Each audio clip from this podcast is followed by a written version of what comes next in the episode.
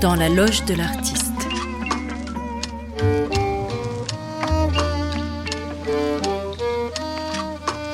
Une émission proposée par Sarah Roubateau.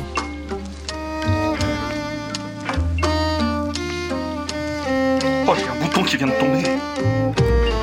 Et t'as pas une épingle?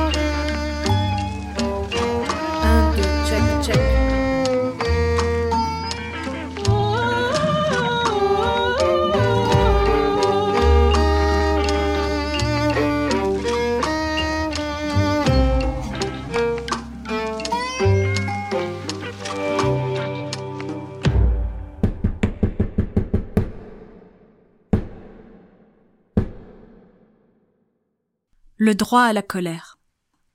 À la suite d'un post sur Facebook, j'ai eu un échange avec un lecteur qui m'a écrit Il y a deux chemins. Mettre l'énergie dans ta frustration ou dans ta créativité. Cette phrase pleine de bonnes intentions en dit long sur notre époque.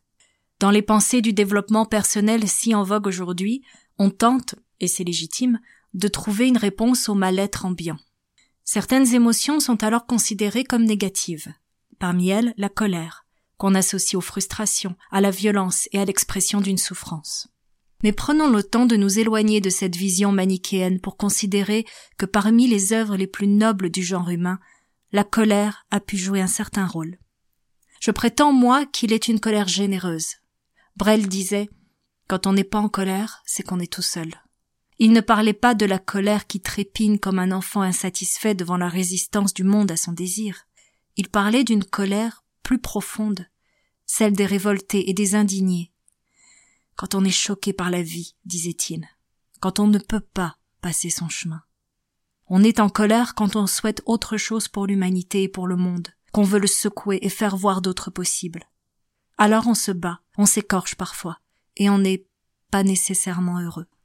Je ne suis pas sûr que Mandela, Luther King, Voltaire, Hugo, Diane Fossey ou James Baldwin auraient souhaité qu'on leur retire leur juste et sage colère. Mon quotidien est jonché d'annulations, de retournements de parole, de désengagement.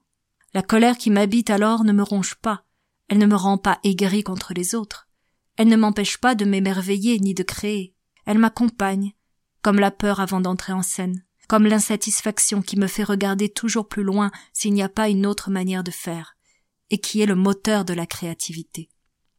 Bien entendu, une telle philosophie n'est pas celle de la recherche du bonheur. Ceux qui ressentent le besoin de tenter de changer un peu le monde savent qu'ils y abîmeront leur tranquillité et peut-être leur chance de bonheur.